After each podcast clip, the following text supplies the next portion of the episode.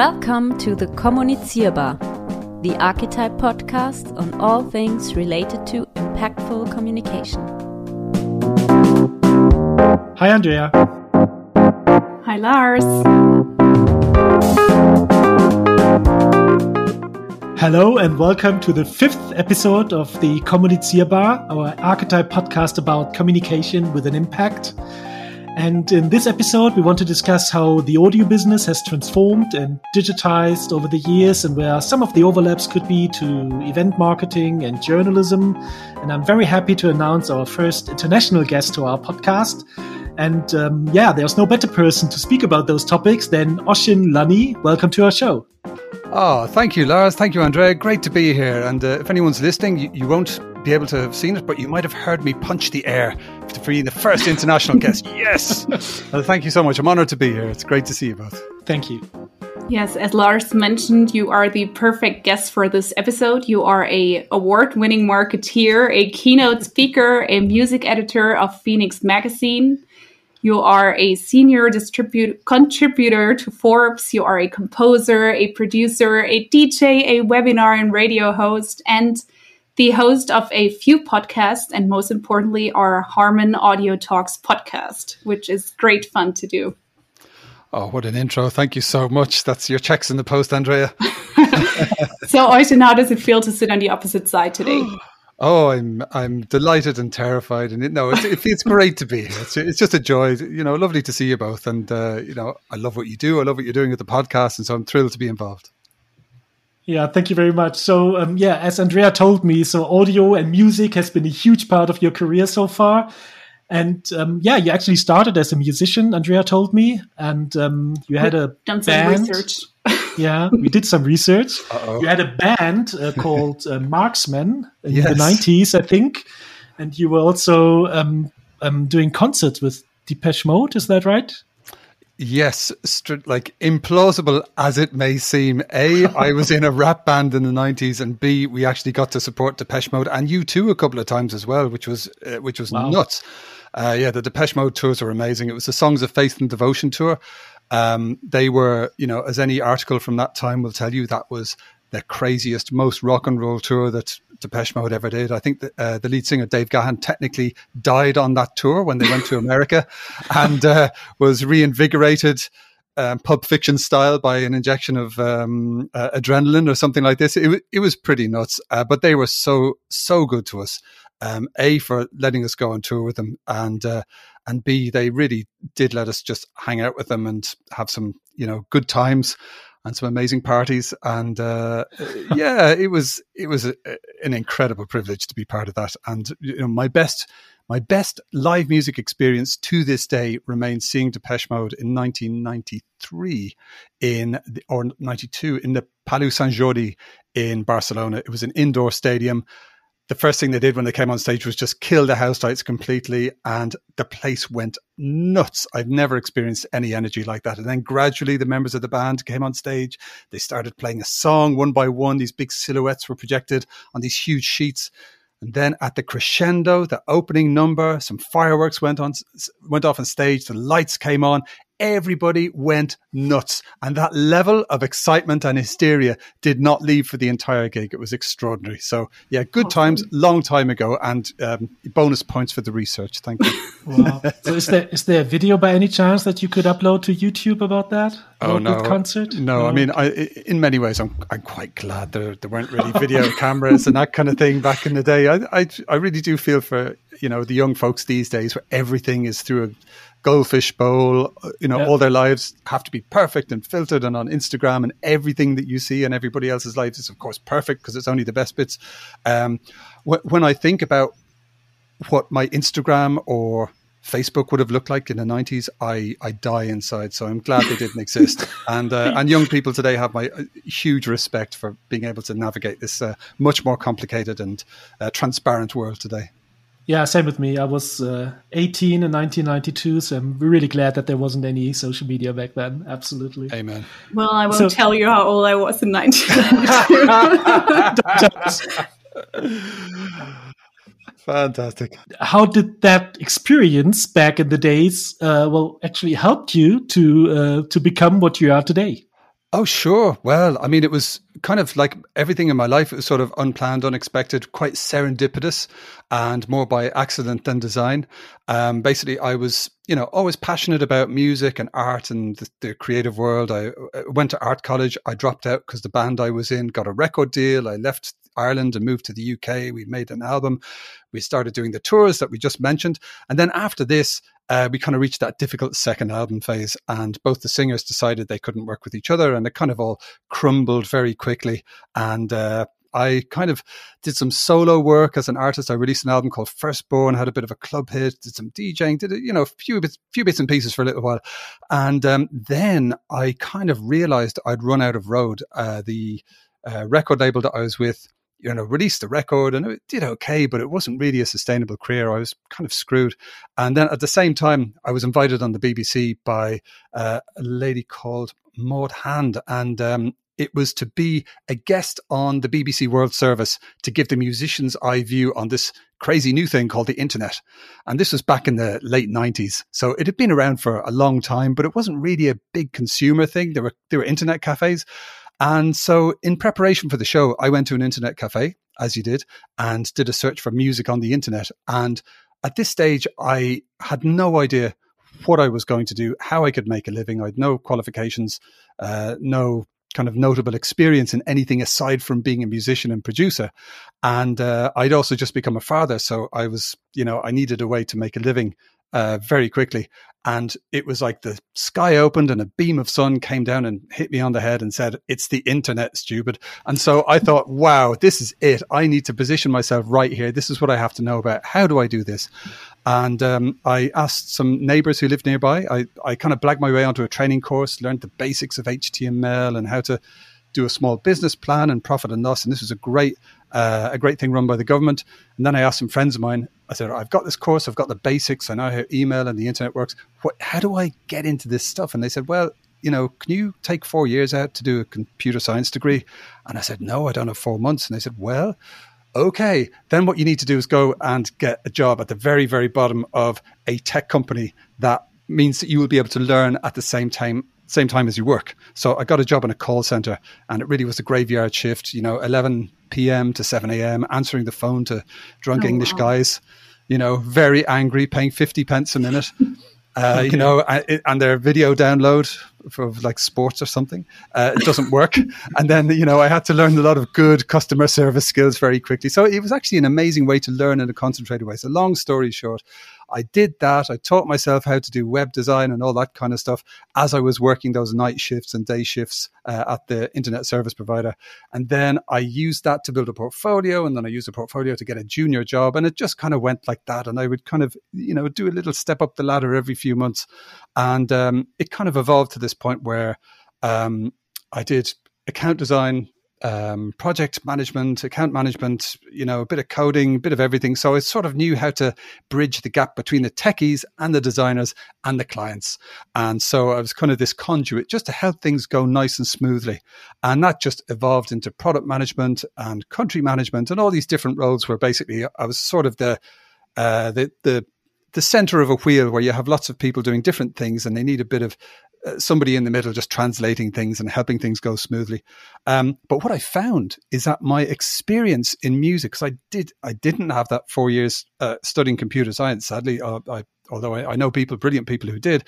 Um, but what I did have was sort of an interesting past to speak about, and so I found that networking and you know making a personal connection with people at super high levels of business, uh, because by this stage I was in. Um, uh, you know, I was beginning to speak at conferences and networking was quite important.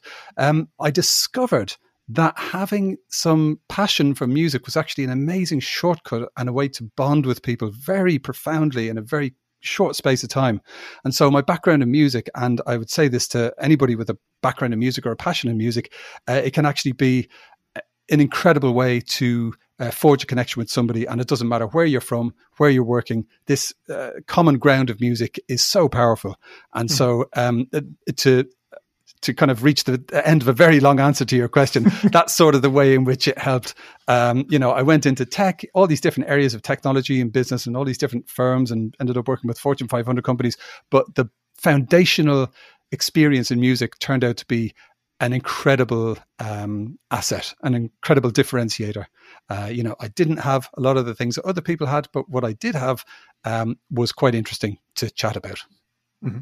So, to all of our listeners, keep it in mind. Find something you're passionate about and use it for networking. I think it's a great tip. Nicely summarized. I totally agree. So, in our last episode that our listeners might have heard already, um, we mainly spoke about social audio and how this new format will become or is already becoming more and more important for organizations to jump onto and to make use of. Oisin, do you remember the first time you ever encountered podcasting or podcasts? Oh, absolutely. I mean, I've been aware of podcasts for a fair old while. Um, there's a gentleman called um, Jeff Pulver, who's a very interesting person in technology, and uh, he organizes uh, conferences, and he was one of the people who um, helped make voice over IP a reality in America. Uh, he was absolutely central to so many uh, very interesting things in technology to do with communications. Um, but he was one of the very first people to become passionate about podcasting. So, podcasting was something I was aware of through my work doing conferences and speaking and meeting people and all the rest.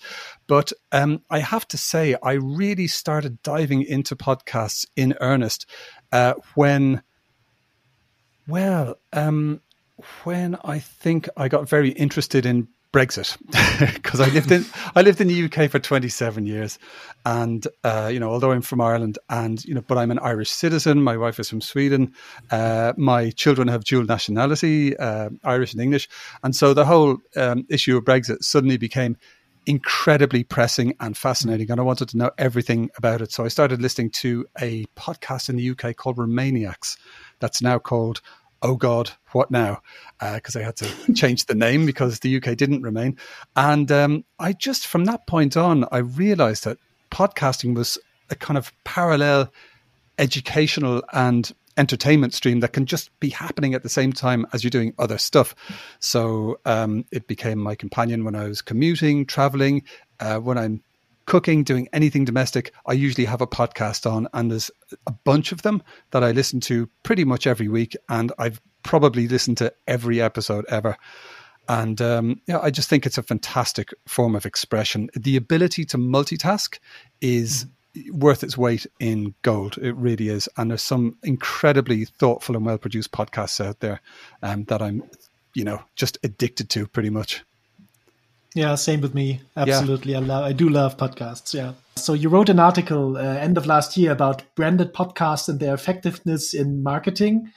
Wow. And um, you already mentioned some some reasons or some um, something about the you know why branded podcasts or podcasts could actually be a very good tool or a good platform for uh, companies. But what would you say when we really talk about the effectiveness uh, of uh, branded podcasts? So, what are the main things that make podcast an effective uh, platform or an effective uh, tool for companies? Wow, that's oh, again bonus points for the research. That's absolutely brilliant. yes, that was an article last year. Um, I think one of the things that makes podcasts so effective is the fact that it's you're really you know if, if you wanted to visualize it it's like you're taking a seat on a sofa and there's some folks sitting beside you and they're having a really interesting conversation and you're part of the conversation you can sit there and listen to the conversation. But the kind of magical thing about podcasts is that you don't actually have to get involved. You can be doing something else but you're still part of that social you know uh, vibe about the conversation. So I think the intimacy of the human voice as a way for people to connect, to feel comfortable, uh, to feel familiar, to get to know people.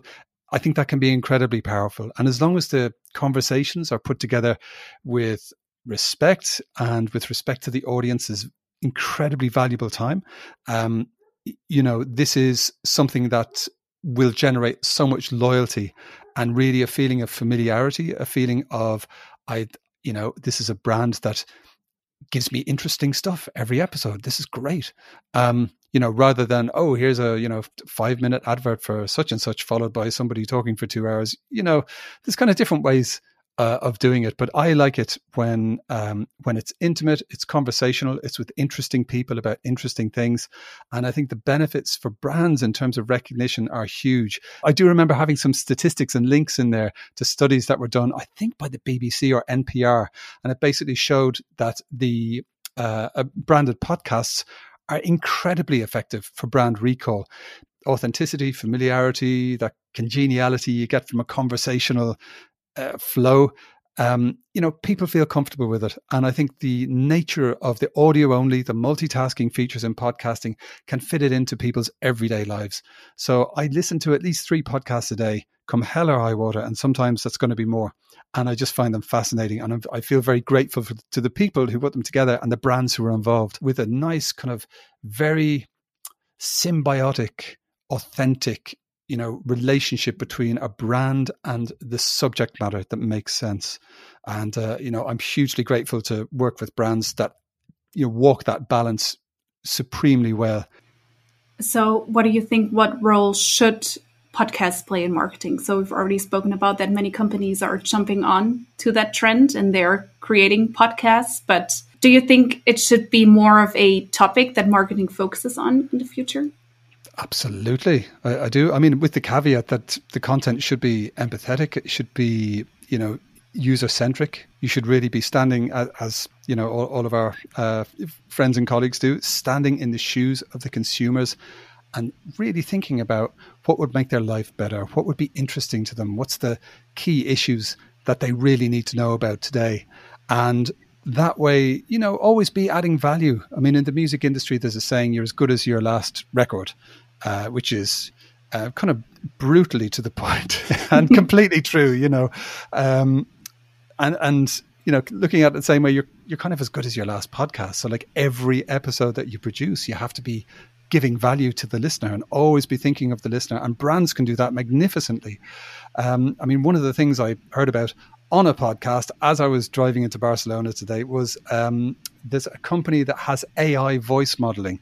So if you have a guest and they, you know, you'll chat to them and then you forget to ask ask them a question. You can actually type in the answer and put it in their voice and they will answer in their voice. The AI figures out the biometrics of their voice from the other stuff that they said. Now that's that's kind of terrifying, but um, you know, no, totally, it, it is absolutely. And another thing that's happening a lot is that you know folks are just throwing money at celebrities, and mm. so you've got the biggest possible celebrities who maybe don't have much of an overlap with the subject matter area that they're talking about, or I don't know if they're interested in it particularly, but it's a famous Hollywood voice who hasn't been on a film set in a year and they are narrating this documentary about XYZ.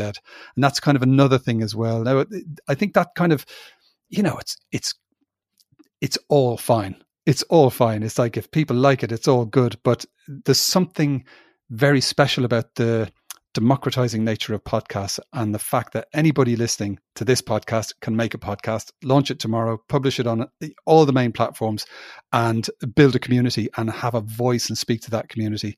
Um, you know, brands should be absolutely a part of this conversation, but I think brands need to be even a bit more careful than individuals because, you know, A, the brand association, but B, it's important for brands not to be seen as kind of muscling in and maybe, you know, degrading the format. So I recently attended a podcast conference. They did a a short poll on the side of the chat and they asked how many people actually listen to corporate podcasts. Um, and actually, more than half of the people attending, which were around, I think, 500 people, they didn't listen to corporate podcasts. And I think that's exactly why, because the company is too much in the so too much in the center of the whole storytelling and they hmm. should take themselves back a little bit. Yeah it's it's a tough balance but if you get it right uh, it's magnificent you know? It's a you can reach potentially millions of people uh, with great authenticity and with a sense of purpose and with you can create something that adds value to their lives every time they listen uh, and that's just magic you know? There's very few formats that are really as open for this you know at this level of investment um, for this potential return. Podcasting is just incredible. It, you can do things on podcasting that would be very difficult to do on, uh, you know, with with video content, for instance, with movie content, with TV content. So podcasting kind of democratizes uh, marketing in some some respects, um, but you know, consumers can really see through it listeners are so sophisticated, and particularly after the lockdown, everyone has had all the time in the world to choose their favorite podcast, to become familiar with what a good podcast feels like, and if they if they get a sniff that something is just a an advert, um, you know, they they won't really be drawn to it. Yeah. Yeah, absolutely.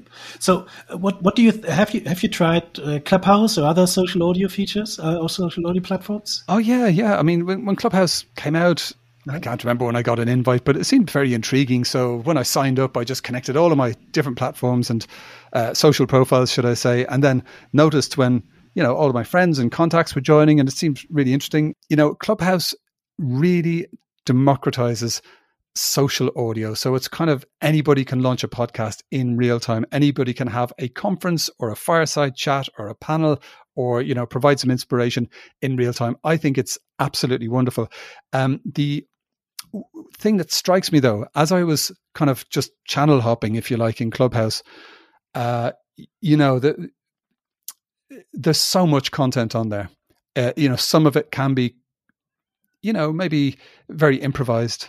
And I think there's a real art to making improvised content and discussions work. And sometimes it can seem a bit, you know, meandering. So it's difficult to keep the the users focused. But I've I've also been um, uh, involved in some very well moderated and planned clubhouse sessions that have been fantastically interesting. So, as with everything else, I think it depends on organization, bit of planning, bit of moderating, getting the right people together, agreeing a theme and maybe a flow, uh, and then improvising within that bit of a structure. If it's just a bunch of people in a room and everybody's talking, that's exactly what it sounds like. But um, you know, on the theme of democratization, I know that, it, or I read that it's being used very much as a platform of empowerment uh, for folks who. Um, you know, maybe don't have access to mainstream channels so much. So it's it, it, there's a lot of people of color who are using it to kind of teach entrepreneurship and to um, kind of spread positive messages and to lift each other up. And I think that's amazing. The, the question around Clubhouse is kind of the same question around podcasts. The quality can be very mixed, but yeah. quality is totally subjective. I'm on the advisory board for South by Southwest, which just means I help kind of judge the entries, and that's you know such an honor and a thrill to be involved in that. It's it's absolutely fascinating because you get to see so many different proposals for uh, for sessions and panels at South by Southwest, and from amazing people. And um, as a result, I kind of have keep a close eye on the content that makes it through and then what happens next. And I joined a few clubhouses after screenings on South by Southwest. Uh, and that was fascinating. And that was like a really interesting continuation of the conversations that were happening at South by Southwest with fascinating people. And there was one I hopped on. It was, um, uh, yes, uh, my friend Mark Buckley does this incredible podcast about um, uh, sustainability, and he's been in this field forever. He's absolutely brilliant. And um, he, one of his guests, mentioned on his podcast that they would be going over to Clubhouse to have a conversation about Seaspiracy. Uh, which is a film I thought was mm-hmm. amazing, and so uh, I hopped straight over to that. So I think the overlap between podcasts and Clubhouse can be incredible in that you have quite a organized and maybe there's a you know time limit on the podcast but then if people want to get involved and ask you stuff directly you can just hop over to clubhouse. And now that it's on android as well uh, it is very accessible which is wonderful. So i think there's a good overlap between the two.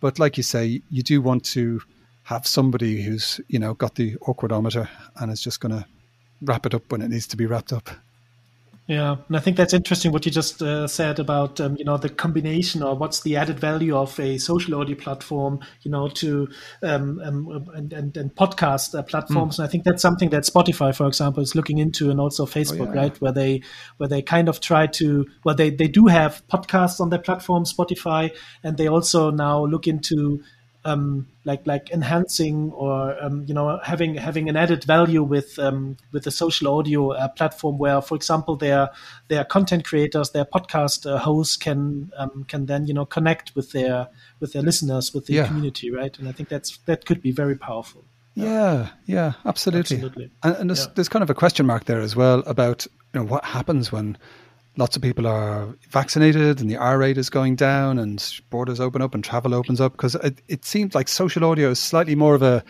you know you couldn't necessarily engage fully with a clubhouse chat if you were on a crowded train. But listening to a podcast with nice ear cancelling headphones absolutely no problem. It's perfect. So there's something that there's kind of a slightly higher level of time and you know presence commitment uh, to do with being involved in a clubhouse session that we might find goes down a bit as the world opens up. But Yeah. podcasts i think is you know it's something that can happen anywhere at any time. So yeah it's i think we'll we'll we'll see many many clubhouse competitors. All the main platforms have one uh, one way or another. Um, clubhouse is the one that's kind of took the the lion's share of the the market to begin with. Um, so it'll be interesting to see what happens with clubhouse moving forward All right, so now looking at the pandemic and that we're hopefully close to leaving the pandemic world, oh yeah um, what do you think, or what are your thoughts on the post pandemic world, and what do you think might come next in audio and podcasting?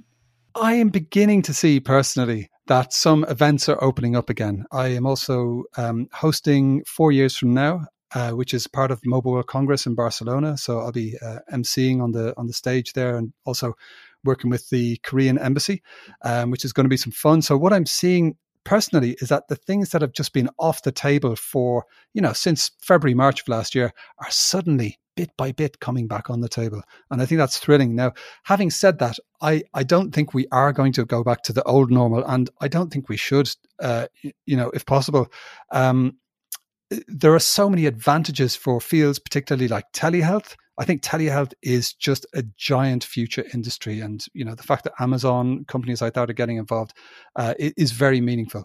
Um, so, I think the things that we've learned from the pandemic in terms of remote working, in terms of folks not having to be in the office all the time, uh, are these are lessons that we should not forget. And you know the same with events. Yeah, events should not be. You know, business travel should not go back to how it was. Uh, you know, there's a huge environmental impact that we were able to put in perspective globally, uh, thanks to the lockdowns. You know, for all the human tragedy, uh, it was, you know, interesting. It was heartening to see pollution levels falling and uh, you, you know nature kind of taking back certain areas, and you know we've reached this decade of action, and we've we've kind of the pandemic has really put a focus on it, but also, uh, you know, distracted people from a lot of the environmental conversations that were happening uh, at the beginning of the decade. And, um, you know, it's as we kind of come back to business as usual, quote unquote, uh, it's so important that it's not business as it was. You know, I think we need to have more of a focus on environmental matters, on ESG, on the sustainable development goals. And it's a great opportunity. Um, so yeah, I'm I'm hopeful for the future. I really am. I think it's you know humanity has shown its ingenuity and its ability to uh, to collaborate and uh, support each other throughout the pandemic and particularly through the vaccination rollouts. Um, I would be thrilled if we could see a new era of global cooperation because one of the things the pandemic has done is shown us that you know we, we're not really as insulated as we like to think we are and uh, to, to use a kind of famous quote, nobody's safe until everybody's safe. You know, that's the thing. So um, I think we're going to go back to Irvine Welsh, the Scottish author, said things won't go back to normal. Things will be much, much better than that. And uh, I'm I'm hopeful that he's right, but it's in all of our hands, I think. All right, we're getting to the end. Um, we have a format on the Kommunizierbar um, called the Last Round, or as we say in German, Die letzte Runde. There are particular questions we like to ask our guests. Um, so for you, we thought of a very fun one, which Okay. is if you had freedom of choice or full creative freedom, which format or which topic of podcast would you love to do one day? Oh my goodness, that's a that's a great question. Uh, to be honest, the the answer that comes to mind is exactly what I'm doing now. I mean, it's just fantastic. I'm I ha- I'm having a ball every single episode. I do two podcasts, one for our dear friends Harman, uh, another one for Siemens, which is an amazing company. They are they're going to um, be net zero by 2030, and they're they're well on the way there. They're real leaders in sustainability, awesome. and um, you know I'm in my element as somebody who loves technology, who loves music, who loves people, uh, who loves innovation. I am just in my happy place every time I do a podcast. So I can't, you know, nothing comes to mind in terms of like an extra element or an extra format um, that that could possibly improve what I'm doing now. But who knows? Who knows? I'm a great believer in serendipity. So let's see what what comes up. Um, you know, I've always since being in the music industry and getting into technology through the very roundabout and unplanned way that I, you know, mentioned earlier.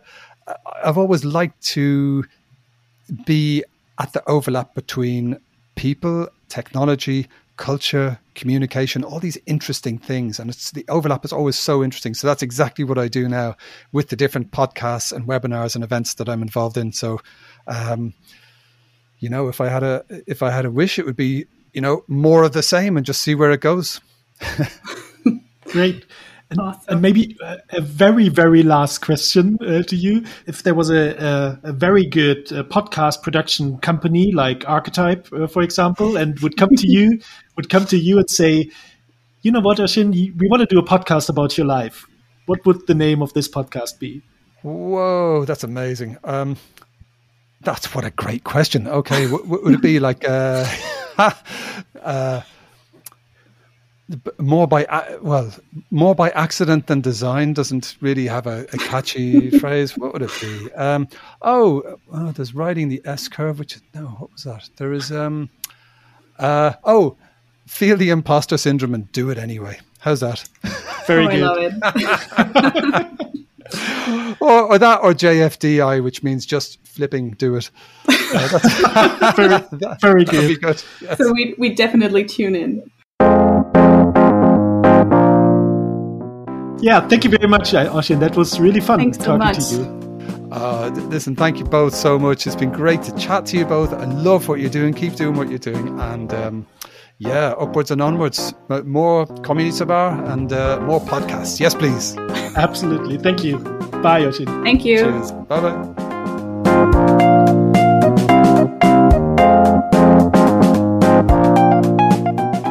You for tuning in. If you have any questions or comments, find us on social media through the links in the show notes below. If you've enjoyed this episode, make sure to subscribe to the Kommunizierbar podcast to not miss a future episode.